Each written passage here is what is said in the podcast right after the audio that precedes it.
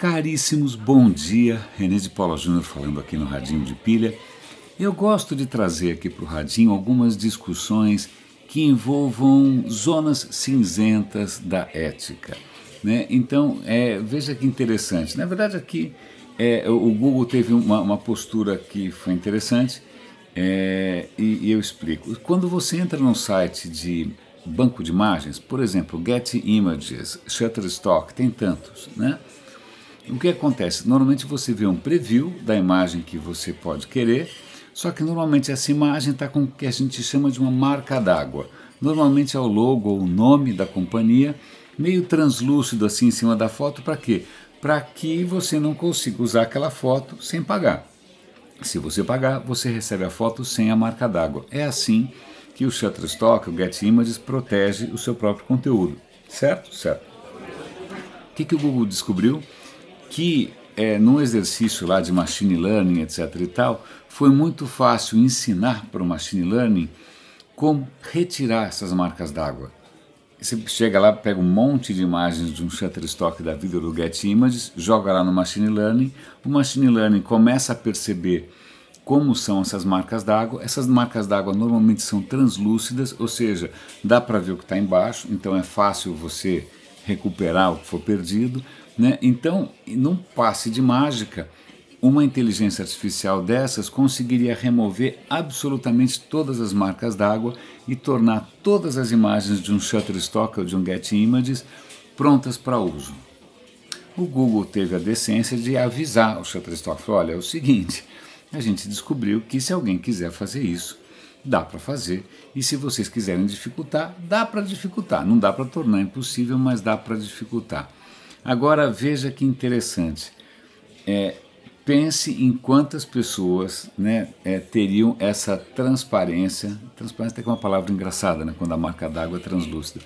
Ou quando teriam essa ética de avisar um provedor de que, olha, eu descobri uma fragilidade e eu quero que você se previna.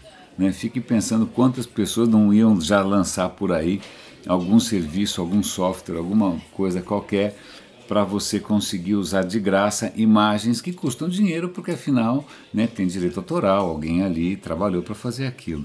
Né, mas eu achei, é, é, é, por um lado, eu achei a, a, postura do Google bastante louvável, mas por outro lado também é preocupante ver como é, cada vez mais é difícil você é, se prevenir ou se contrapor, ou seja lá o que for, contra uma coisa dessas, né? Como é que você se protege?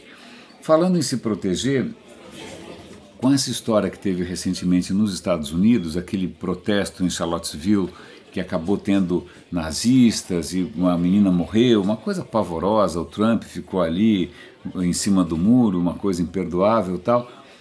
É, teve um, um, aspecto muito interessante dessa questão que finalmente algumas empresas resolveram também é, tomar posição. Né? Ao invés de ficar em cima do muro, então tem o, o Google, né? É, o GoDaddy, várias empresas falam, olha, nós não vamos mais prover serviços, nós não vamos mais dar nenhum tipo de apoio técnico a quem é, divulgue um conteúdo racista, supremacista, ou seja o que for. E aí, o que eu achei interessante é que outras duas empresas, até uma delas um pouco inesperadas, três, vai, é, também tomaram posição. Ah, existe um serviço chamado Cloudflare, que, Cloudflare, na verdade, com L, Cloudflare, que eu uso, é um, é um serviço que qualquer uma pessoa que tem um site pode usar o Cloudflare para se proteger de ataques. Né, não que eu seja atacado para caramba, claro que não, eu não tenho nenhum site comercial, mas eu uso o Cloudflare de qualquer maneira. O Cloudflare se recusou, numa decisão que inclusive o cara publicou uma carta, uma carta bastante sofrida, vale a pena dar uma olhada, eu vou dar o link aqui, né, para falar, puxa, a gente em princípio é, respeita a liberdade de expressão, a gente né, quer defender absolutamente todo mundo sem discriminar ninguém, mas eu vou ter que abrir uma exceção, porque como é que. Né, é, aí você percebe o cara num dilema ético violento. É, ele abre uma exceção a uma regra universal, sim ou não? Né? E quem é ele para julgar o que, que pode e o que, que não pode? Então ele teve essa decência, mas também teve a decência e a hombridade de tomar uma posição e responder por ela. Né? o Spotify, olha só que interessante, é, identificou trinta e tantas bandas é, supremacistas e tirou do Spotify. Parece que o iTunes fez a mesma coisa, tirou bandas supremacistas brancas do iTunes. Então é interessante, de novo, outra discussão ética. Né? É, empresas de tecnologia devem fechar os olhos, sim ou não? É, o princípio de liberdade de expressão é universal, sim ou não? Né? Até que ponto isso pode ser colocado em xeque? E assim vai. Né? Eu sei que né, se você gostasse disso e teria estudado direito, não, eu não sei se foi o que você estudou, mas é, vale a pena sempre a gente trazer questões humanas, mesmo que a sua bagagem original seja técnica. Ah, falando em, em, decisões aqui, eu acho que tem duas coisas rápidas aqui. É, o YouTube resolveu também tomar uma posição contra vídeos extremistas. Né? Então ele criou lá uma curadoria humana, depois ele criou ferramentas de inteligência artificial para tirar do ar vídeos que fossem extremistas. O que acontece? A inteligência artificial errou e tirou do ar justamente um canal de repórteres independentes que denunciavam barbaridades cometidas na Síria. Né? Aí o YouTube, né, os caras, por que você tirou meu canal do ar? Eu sou justamente aqui do lado do bem, né, não estou do lado do mal. Né?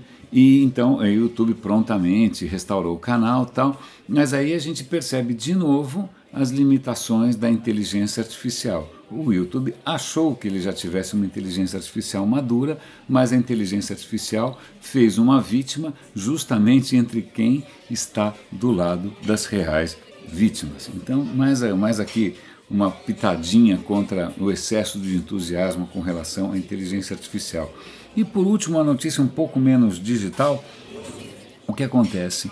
É, eu já toquei nesse assunto antes aqui no Radinho, é, sobre energia nuclear. Eu já toquei no assunto dos reatores de tório. Sei que o tema parece um pouco técnico, mas é o seguinte.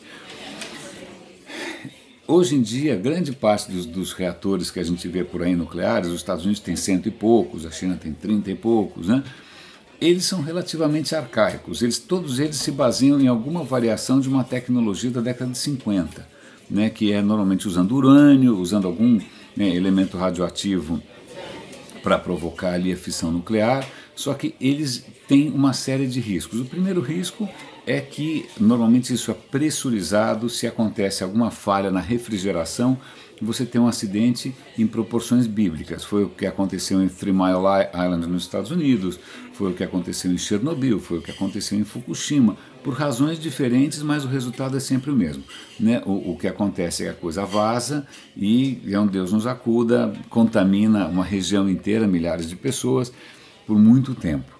Tá? Só que acontece que na própria década de 50, um pesquisador já estava experimentando um outro tipo de reator nuclear que ao invés de usar urânio, usa tório. Tório também pode ser usado, mas ele tem uma vantagem. A vantagem do tório é que ele não pode ser, não dá para usar o tório para fazer uma bomba nuclear.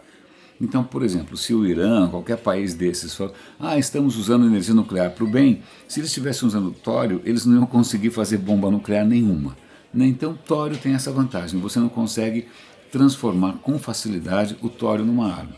Tá? Então, essa é a primeira vantagem. A segunda vantagem é que o desenho de um reator de tório, é, que é com sal fundido, eu não vou entrar nos detalhes. O que acontece é que é, é um desenho muito mais simples, é, ele não precisa que, que tudo fique pressurizado, pode ser na pressão ambiente, e caso a refrigeração falhe, na maior parte dos modelos, o que acontece? O reator para sozinho, ele automaticamente para, ele, ele, ele não precisa de muitas é, é, instâncias de, de segurança ou de vigilância para continuar funcionando. Se ele superaquecer, ele simplesmente ou diminui a velocidade ou simplesmente para de funcionar. Né? Outra vantagem, primeiro, não, bom, vamos lá, por partes. Primeiro, não dá para fazer uma arma.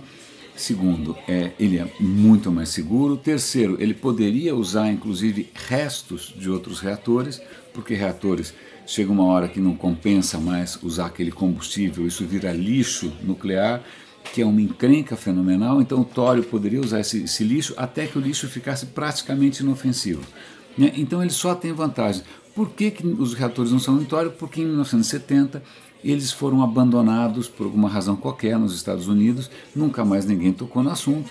Né? E o que acontece é que hoje, com essa demanda gigante por energia e com aquecimento global, isso está chamando atenção de novo. Adivinha quem está na dianteira? China. A China, então eu vou dar link para dois artigos. Num deles o cara visita um reator atório que eles estão construindo na China. Eles, a China está querendo reconstruir 30 usinas nucleares, não sei lá quantas, nos próximos anos. Né? E, e aí eu vou dar link para um outro artigo também, que o primeiro reator atório é, moderno é, foi ligado, está funcionando na Holanda. Eles estão testando né, para ver, por enquanto é um piloto, é um modelo, né, para ver se você consegue construir reatores atório seguros, é, é, do ponto de vista geopolítico muito menos arriscados, etc. e tal. Então é, é uma alternativa bastante interessante de energia muito mais limpa do que várias outras, né? é muito mais confiável do que várias outras né, muito mais barata do que várias outras. É, o Bill Gates mesmo investe nessa tecnologia. Eu, se tivesse dinheiro, né, investiria, porque eu acho que o tório pode ser uma alternativa interessante. Caríssimos, é, muito obrigado pela companhia hoje, um grande abraço para vocês e até amanhã aqui no Radinho de Pilha.